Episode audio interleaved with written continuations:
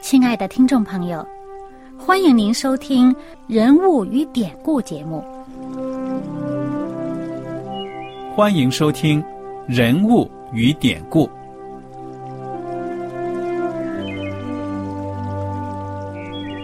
听众朋友们，当你读圣经的时候，不知道有没有过这样的想法？生活在几千年前的圣经人物，与我们这生活在二十一世纪的人有什么相关吗？那些古时候缔造了历史的伟人们，只是些令我们感叹而望尘莫及的对象吗？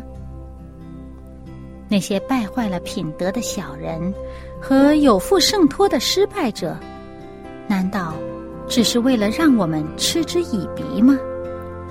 在这个人物与典故的节目里，我和小燕将与大家一起，通过圣经中的人物和他们的事迹，看看我们能从他们的故事中得到哪些启发，以便用正确的态度来对待我们每天所面对的生活和挑战。共同奔走天国的旅程。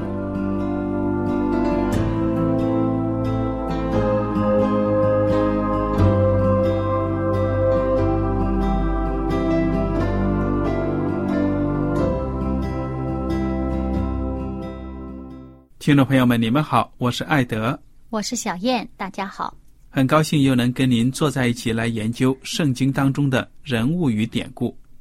上一讲呢，我们学习完了。撒母耳记上第十一章，我们学习到呢，上帝通过撒母耳去高了便雅悯人扫罗做以色列人的王。刚开始呢，扫罗没有什么声望的，很多人呢并不对他信服。但是正在这个时候，亚门人来入侵，扫罗在圣灵的感动之下呢，就率领着。以色列众人把这个外敌呢给打败了。经过这场战役呢，扫罗的威信呢马上就提高了一大截子。那么就在这种欢天喜地的境况当中呢，他们向上帝献平安祭，然后呢，扫罗就正式的登基做王了。好了，我们现在来看《撒母耳记》第十二章，这章呢。讲的是这萨穆尔在立了王之后呢，跟百姓们分别的时候，又对百姓讲的一番话，请小燕帮我们呢分析一下。嗯，那么当时呢，这个萨穆尔就讲到说，呃，你们向我要求，那么我已经答应你们了。嗯，你们要立一个王，现在呢已经有王了。那么我自己已经年纪大了，我的儿子也都在这里。那么我从年幼的时候直到现在，一直都在你们面前。那么你们呢，要在耶和华和这位呃受高者面前，也就是这个扫罗王面前，要为我做一个见证。我曾经有没有欺负过谁啊？拿了谁的东西，或者受了贿赂没有？嗯。那么，假如我曾经做过这事儿，我一定会偿还。嗯哼。那么这些人就做见证说。你从来没有欺负过我们，也从来没有拿过什么。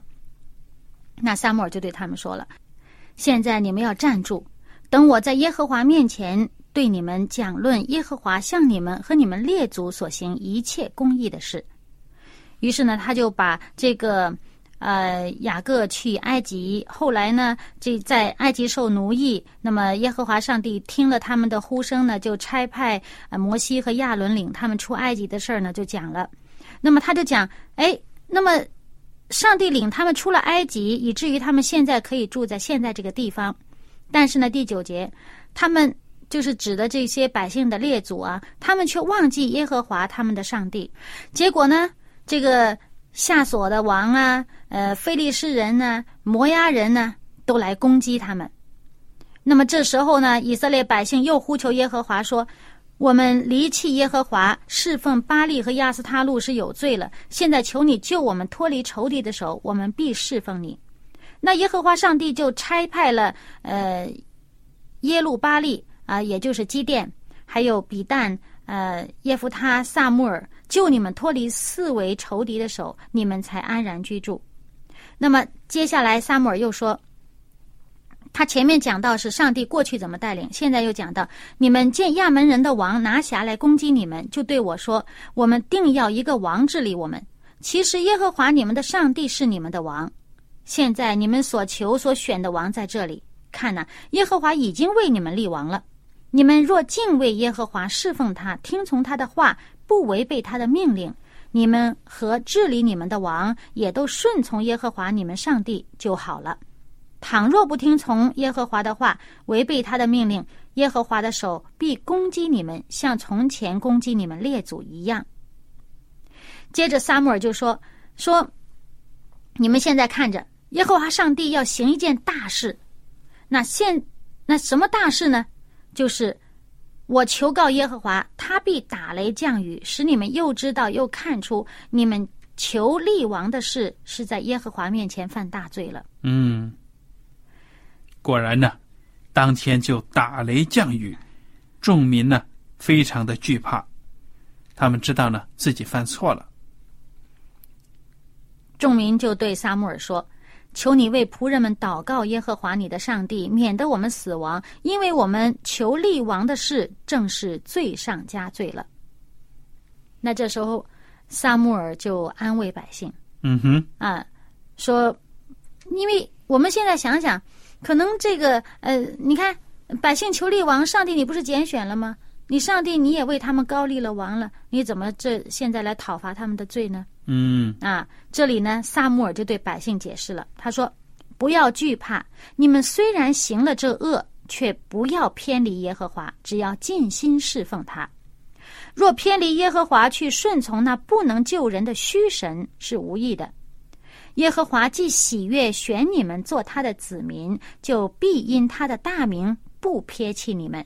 嗯哼。至于我，断不停止为你们祷告，以致得罪耶和华。”我必以善道正路指教你们，只要你们敬畏耶和华，诚诚实实的尽心侍奉他，想念他向你们所行的事何等大。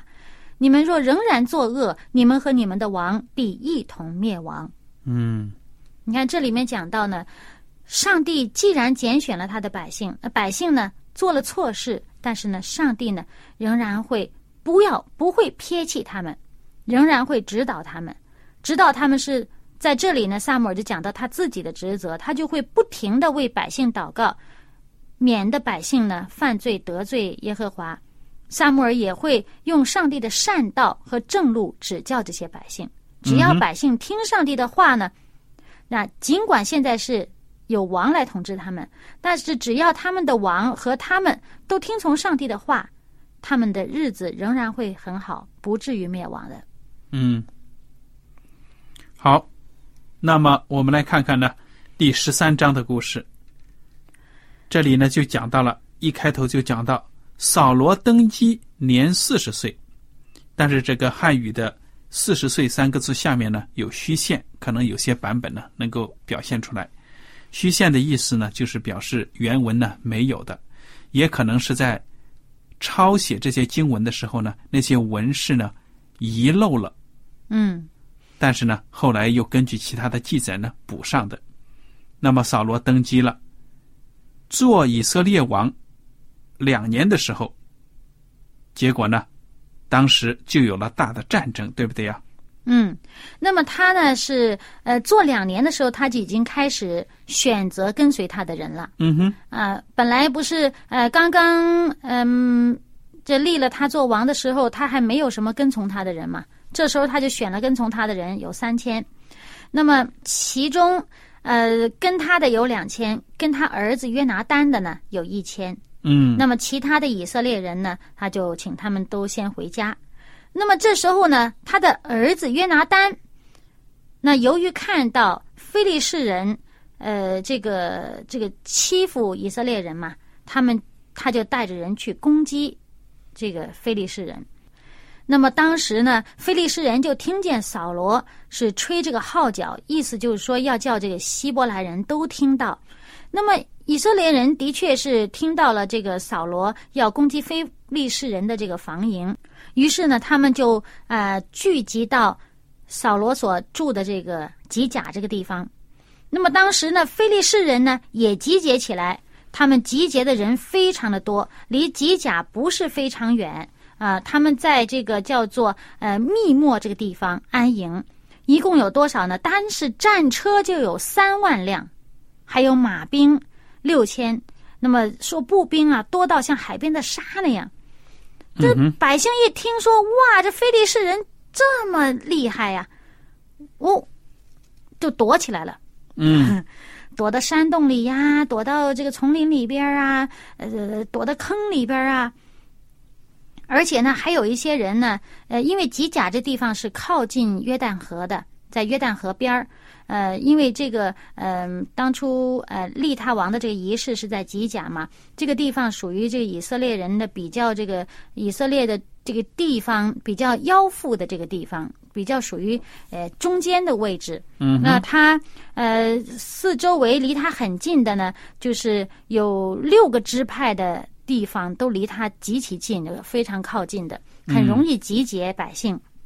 那么这时候他呃有一些人这呃听到这非利士人，他们就干脆就逃过河去了，逃到河那边，跑到这么加德的地方去了。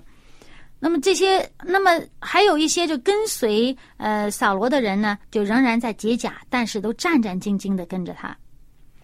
那么当时呢，呃，撒母耳就跟扫罗说说，呃，要等七天，你要等我等七天。那么当时扫罗呢，就听撒母耳的话，就等七天。谁知道他等到第七天呢，没见到撒母耳来，而百姓呢？逐渐就开始散散开了，就没有再集结在他旁边，都走了。你说这都要打仗了，这手下的兵都跑了，而这个呃萨穆尔这个先知，嗯，来做祭司的也没有来，他这时候心就急了，他按捺不住了。结果呢，他就擅自的进行了献祭的宗教仪式，对不对呀？嗯。他等于是擅越了自己的职位，嗯，本来就是只能是祭司啊、先知做的事情，嗯。那么上帝对这样的行动喜不喜悦呢？不喜悦。对了，萨母尔就来就批评了他。嗯，扫罗正在献祭的时候，刚刚献完，萨母耳就到了。嗯。那他还傻乎乎的，哎，呃，好像去问萨穆尔的安，那萨穆尔就直接就批评他了。嗯，那他还解释呢，说啊，你你没来呀，那些兵都走了，所以呢就这样了。呃，这些非利士人都集结在附近，离我们很近的地方。那我心里想，嗯，恐怕我还没祷告的话，这些呃敌人就来攻击我，所以呢，我就献祭，他给自己还找借口呢。嗯哼，那这时候撒母耳就跟他说：“你真是糊涂，啊！你没有遵守耶和华你上帝吩咐你的命令。倘若你遵守的话，耶和华必在以色列中坚立你的王位，直到永远。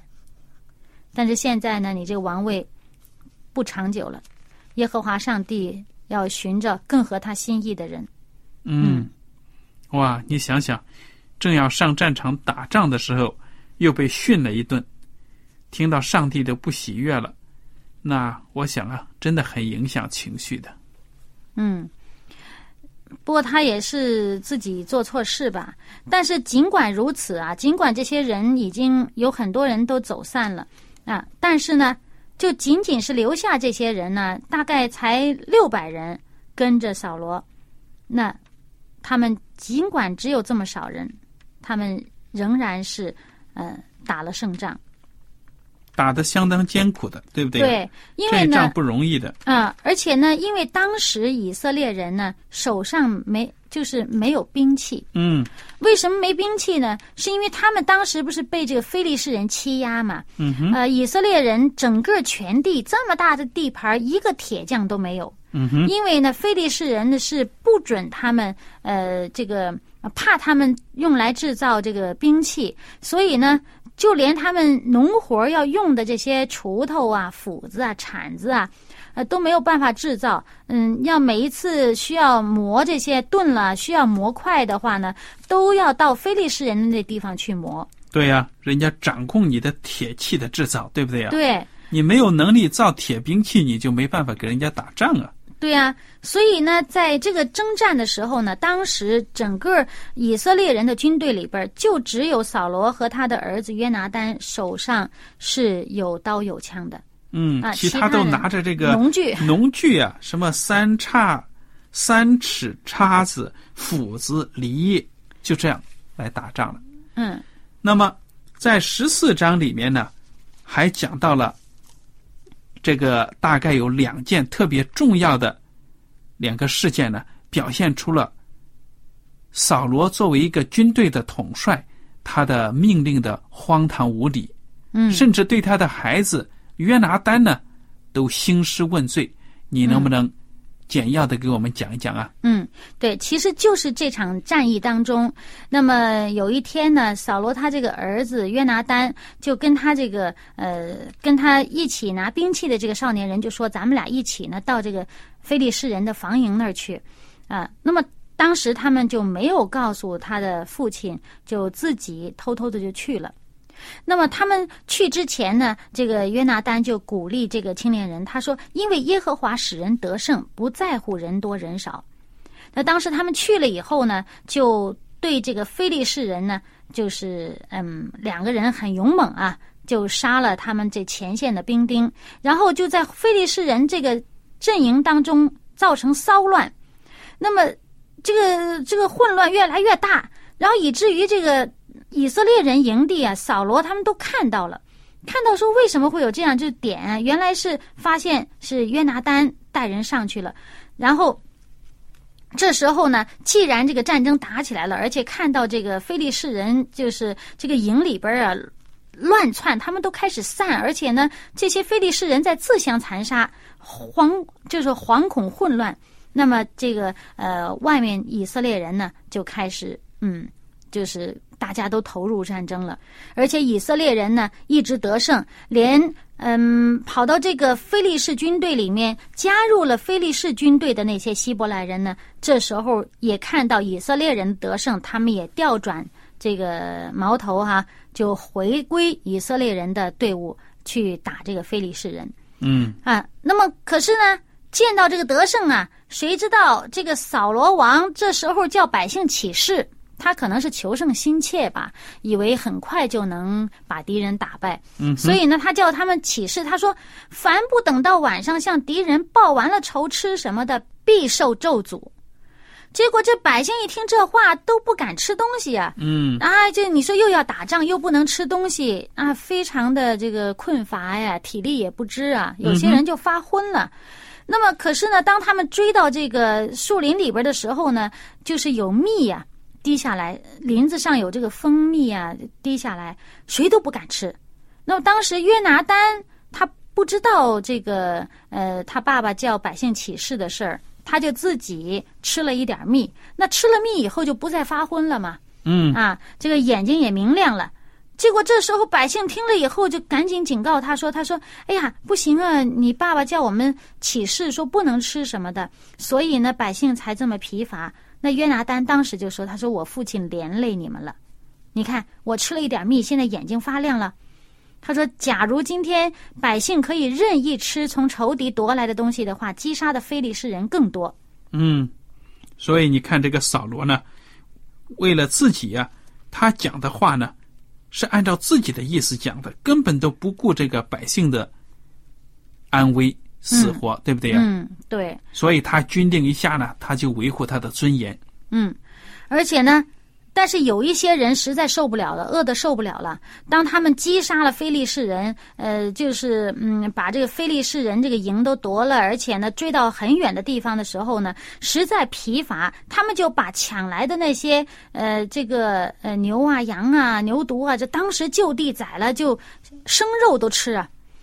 那也不能说是生肉都吃，可能是血还没有放净的。因为按照犹太人的规矩呢，杀了牲畜之后呢，要把牲畜的血都流尽了才可以烧哦要烤。等，对啊所以这些人杀了，一看太饿了，就这样子烧烧烤烤就吃了，结果就带着血嘛。嗯，那么就有人就把这事儿告诉扫罗。当时扫罗说：“百姓要吃带血的肉，不可以，这样的话是有罪。”嗯，结果呢，他又急。好了，那么当天晚上呢，扫罗就为耶和华筑了一座坛，那么。那就是让百姓呢可以宰了这些呃牲畜呢来吃，可是另一方面他又想着，哎，不如咱们趁夜去把那些赶散了的那些呃非利士人呢，咱们再去追他们，再抢夺他们啊！我觉得这个扫罗真的是昏了头了，已经很累了，吃了饭了，他又怪罪这么多人做错了事情，然后呢，又想连不好好的休息，在这种情况之下呢，就想去打敌人。急功近利，对呀、所以他这个王是昏了头了。嗯，那这时候百姓呢倒是很顺从，他说：“那你看着怎么好就怎么办吧。”但是这时候呢，祭司就阻止他了。他说：“我们当先亲近上帝。嗯哼，”啊，这时候扫罗呢才求问上帝，可是上帝当时就没有回答他什么话。嗯，那么，扫罗一看说上帝不回答，那说明上帝不喜悦我们呢、嗯，他又是不是谁心急了。嗯，谁得罪了上帝，上帝不回答，来、抽签，结果呢，最后制中谁了？啊？他儿子约拿丹。对呀、他就问约拿丹到底犯了什么错，老实交代。嗯，结果呢，这个事情就暴露了，说什么呢？就是约拿丹吃蜂蜜这件事情。他就尝了一点蜜，嗯哼，那说那我就尝了一点蜜就要死吗？对呀、那扫罗就说你非死不可。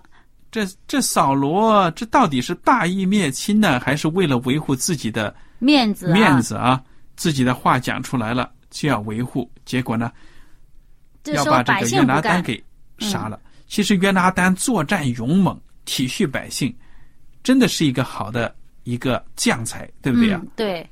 而且这一仗呢，如果不是约拿丹去打了，老百姓哪里会有这种呃这种斗志啊去打下去？嗯哼，好了，这时候呢，这个百姓就不干了，就求为这个约拿丹求情。嗯，结果呢，就约拿丹就没死。对呀、扫罗也没心再追赶非利士人了。嗯大家呢都各走各的路了，对不对啊？嗯非利士人也回人家本地去了。嗯那好，那么扫罗的执政，他的这个过程啊，可以说也是一个不和平的一段时期了。嗯，圣经讲他经常的去攻打四围的仇敌。因为有四围的仇敌来攻打他们嘛。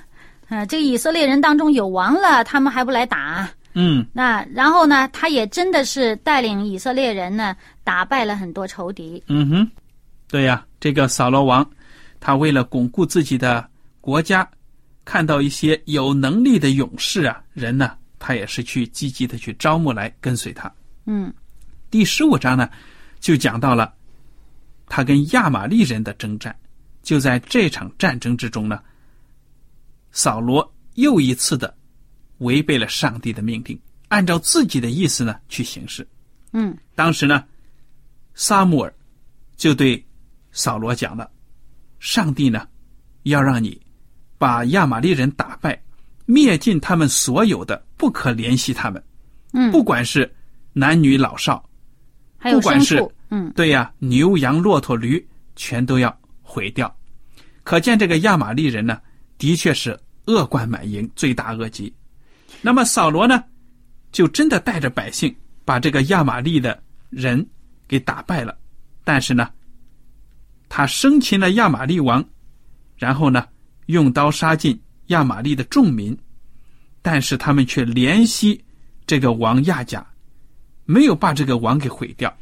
而且还把那些牲畜什么的看上去好的都留下来了，对呀、只是把那看着不好的才杀了。嗯，那这时候，这个耶和华上帝的话就临到撒母耳，就跟他说：“我后悔了，嗯，我立这个扫罗为王后悔了。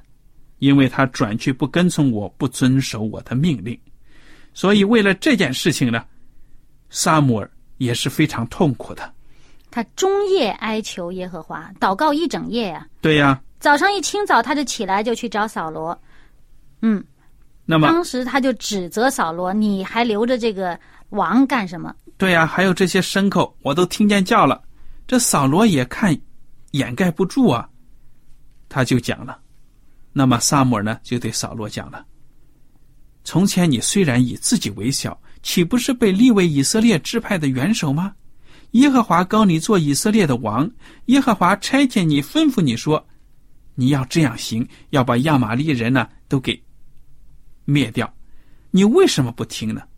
萨萨母耳呢就想让这个扫罗呢想一想，他怎么样能够有今天坐上王位呢？嗯都是上帝的恩典，但是他却不听上帝的话。对，而且这个扫罗还为自己辩解，说这都是老百姓看着这些东西好，是想献给耶和华做祭品的。嗯，你看，作为一个领导，出了错自己有错，不承认，还要把责任推到下属的身上。而且还要找一个冠冕堂皇的理由，说是我们是留着给上帝献祭的。嗯，其实上帝喜欢祭品，是不是多于呃喜欢我们顺从他呢？这个很清楚的了。嗯，上帝更喜欢我们听他的话，而不是呢、表面上做一套献献祭呀、然后背后呢就违背上帝，这是不行的。嗯，那么扫罗呢，他就承认错了。哎呀，我有罪了，我真的不该呀！求你呢，求你，你想想办法，怎么帮助我，让我敬拜耶和华。哎，其实他说这话之前呢，是这个撒母耳已经向他指明说，上帝要拣选另外一个人做王了。对呀、他着急了嘛，所以就拉着撒母耳的衣服，结果呢，把人家撒母耳的衣襟就撕断了。撒母耳呢就对他说了，第二十八节：如此，今日耶和华使以色列国与你断绝，将这国赐予比你更好的人。以色列的大能者必不致说谎，也不致后悔，因为他迥非世人，绝不后悔。不管这个扫罗怎么样的悔改认罪呢，其实呢，他只是为了担心失去王位而着急。嗯，其实上帝是给他机会改过的了，因为上一次他不听上帝话的时候呢，萨母尔说啊、要选另外一个人，上帝借着萨母尔说这话，但是呢，并没有去选，他还是仍然他是做王，嗯但是呢，他没有改过，这次再来，对了，好了，扫罗的机会呢，到这里就已经结束了。撒母耳呢，就回到了拉玛这个地方。圣经说呢，他跟扫罗再也没有见过面了。嗯，但是呢，撒母耳说一直会为他祷告。嗯，好，今天的时间呢到此就结束了。大家如果有什么问题和想法，欢迎您写信来。艾德和小燕呢，非常感谢您今天的收听，愿上帝赐福你们。我们下次节目呢再会。再会。喜欢今天的节目吗？若是您错过了精彩的部分，想再听一次，可以在网上重温。我们的网址是 x i w a n g r a d i o 希望 Radio，或是找旺福村也可以找到。记得把好东西介绍给您的朋友，与他一起收听。